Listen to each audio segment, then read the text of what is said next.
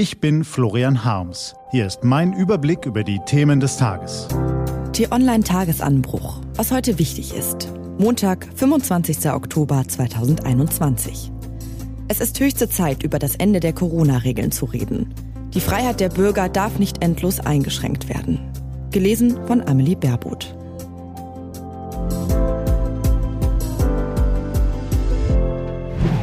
Wenn die Maske fällt. Monatelang war es ruhig an der Corona-Front. Nun erreichen uns wieder beunruhigende Zahlen. Die 7-Tage-Inzidenz hat erstmals seit Mitte Mai wieder den Wert von 100 überschritten. Binnen eines Tages stecken sich mehr als 13.000 Menschen mit dem Virus an, 4.000 mehr als noch vor einer Woche.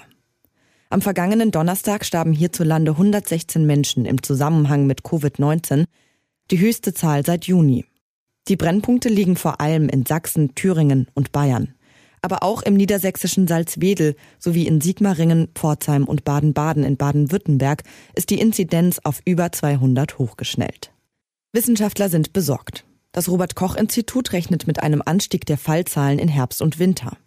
Ärzte schlagen Alarm, weil auf den Intensivstationen Pfleger fehlen. Wegen des akuten Personalmangels können viele Betten nicht belegt werden. Das trifft auch Patienten mit anderen Krankheiten als Covid-19.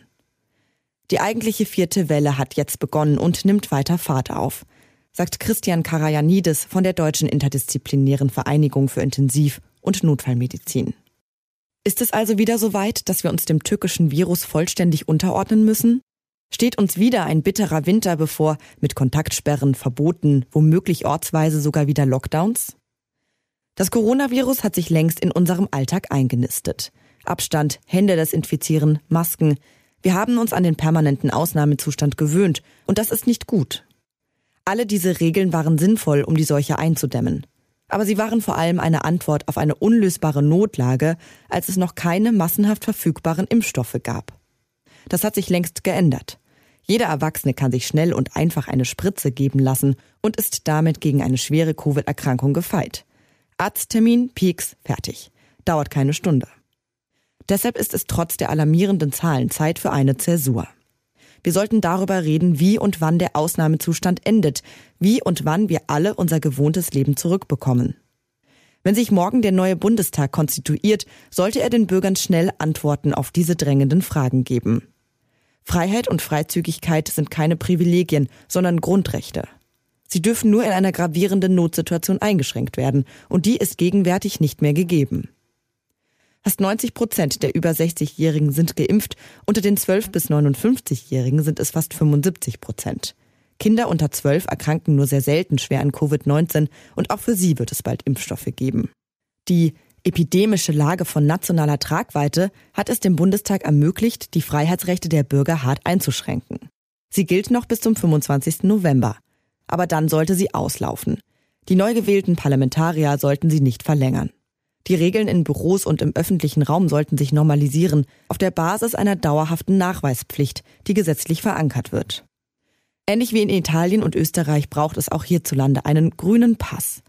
Wer geimpft, getestet oder genesen ist, darf sich wieder uneingeschränkt bewegen. Wer die Regeln missachtet, muss mit hohen Bußgeldern rechnen. Und wann fällt die Maskenpflicht?